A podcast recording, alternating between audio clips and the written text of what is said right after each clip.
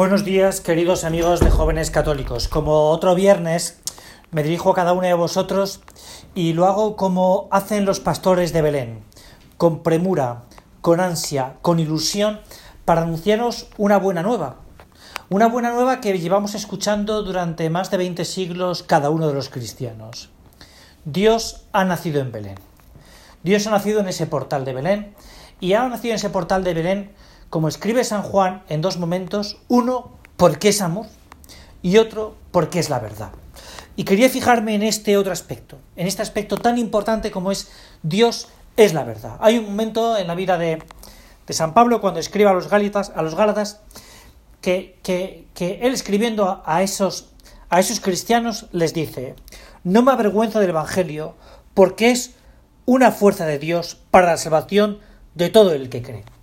Nosotros no podemos avergonzarnos de la verdad.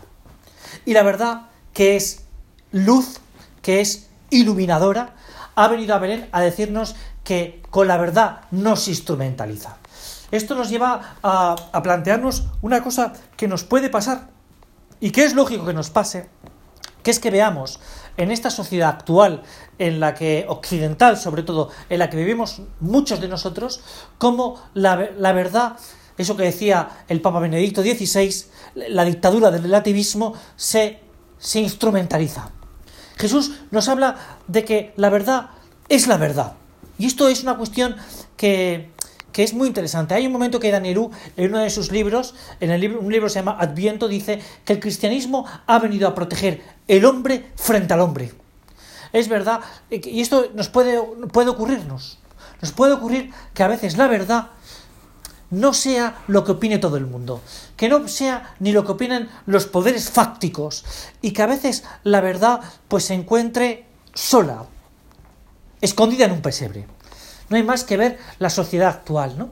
La sociedad actual y cómo se enfrenta a este acontecimiento maravilloso que es que el Hijo de Dios nos que el Padre, mejor dicho, que el Padre nos entrega a su Hijo que es una cosa maravillosa, que el Padre nos entrega a su Hijo, para que nosotros lo custodiemos, para que custodiemos la verdad, ¿no? Es decir, eh, muchas veces nos, damos, nos podemos, podemos encontrarnos que, que esta verdad, que esta gran verdad, este acontecimiento, oye, pues se relativice, se relativice por la falta de profundidad en lo que supone este acontecimiento.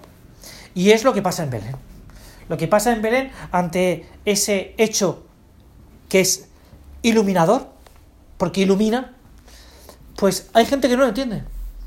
Y no lo entienden precisamente los, los sabios entendidos, porque Dios se lo revela a los humildes. Y aquí es donde entra nuestro papel. ¿Cómo voy yo al portal de Belén?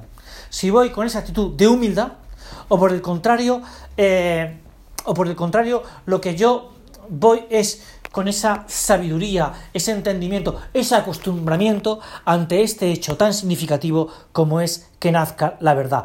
Una verdad que viene a iluminarme, que viene a iluminar mi vida personal, que viene a decirme, oye, tú que puedes ser otro Cristo, el mismo Cristo, el Hijo de Dios, aquí viene el Hijo a encarnarse para enseñarte, pisando por donde tú pisas, para que pises donde Él ha pisado.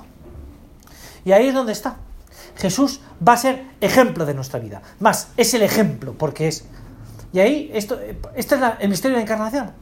El misterio de la encarnación es que Jesús se ha hecho hombre para que tú y yo le imitemos, para que seamos otro Cristo. Es para que sigamos sus pasos, para que meditemos sus escenas, para que le contemplemos cara a cara a Él.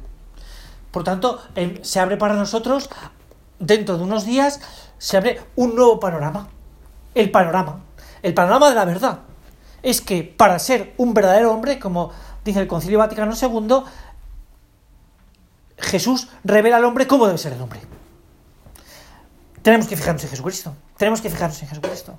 Por eso nos tenemos que meter tanto en las escenas. Por eso tenemos que contemplar cómo es la vida de nuestro Señor. Por eso el centro de nuestra vida es Jesucristo, el Hijo del Padre.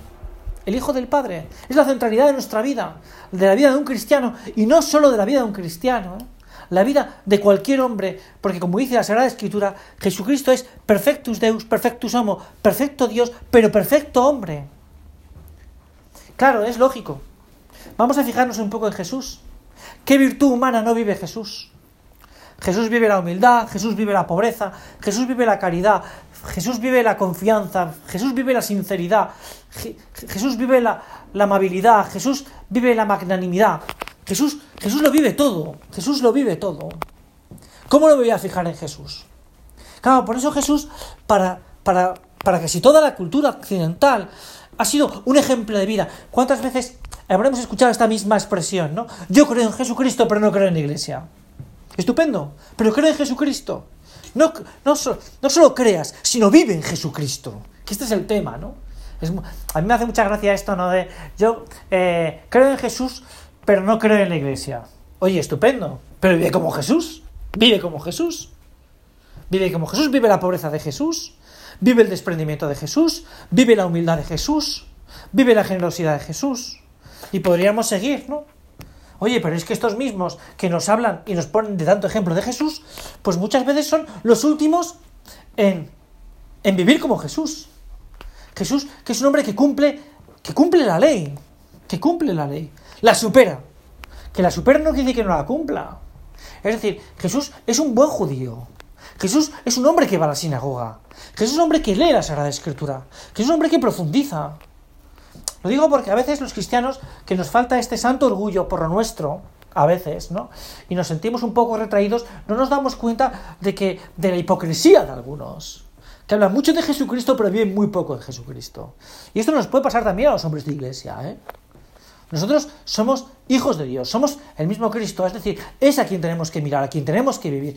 Y, es lo bonito, porque es lo que vamos a vivir estos días, ¿no? Nosotros vivimos esa humildad de un niño de 0, 1 2 años, como es Jesucristo, que, que, que se deja coger por su madre, que se deja enseñar por su madre a andar, que las primeras palabras son pronunciadas gracias a que María y José se lo dicen, ¿no?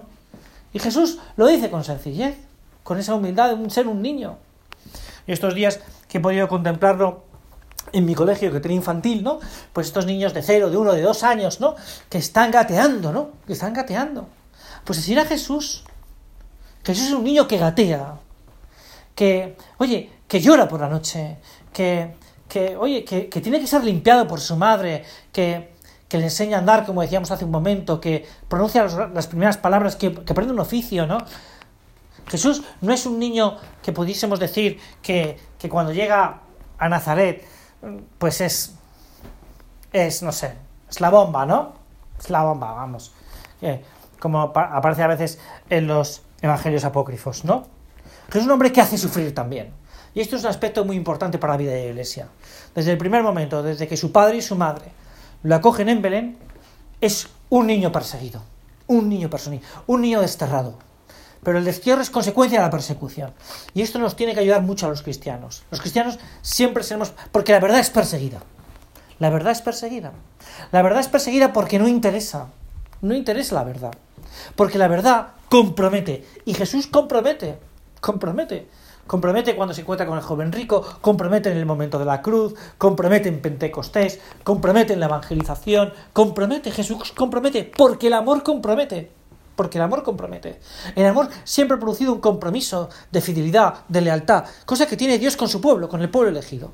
En ningún momento vemos a Dios que traiciona a su pueblo. Es muy bonito, ¿no?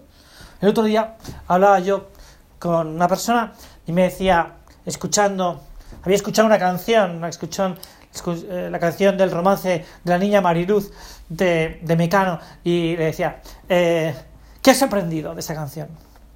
A tener confianza con Dios, porque Dios nunca me fa, nunca me va a fallar, nunca me va a fallar. Bueno, pues esto, ¿no? Nunca nos va a fallar. Belén, la cueva, eh, la gruta de Belén es, es una cátedra, como decía San José María. Es la cátedra donde vemos que aparece la verdad. Y esto nos tiene que hacer reflexionar a cada uno de nosotros. Yo, ¿cómo amo la verdad? ¿Cómo amo la verdad? La verdad que nace en Belén. Es muy bonito, ¿no? Eh, es verdad que tenemos que ir con esa ternura que produce la Navidad al portal, pero tenemos que ir también con esa valentía, ¿eh? con esa valentía de enfrentarnos a la verdad. Señor, Señor, ¿tú qué quieres de mí? ¿Tú qué quieres de mí en el portal? Porque el Señor tiene un plan para cada uno de nosotros. ¿eh? Cuando sí, tiene un plan para cada uno de nosotros. Dios es el que nos ha amado primero.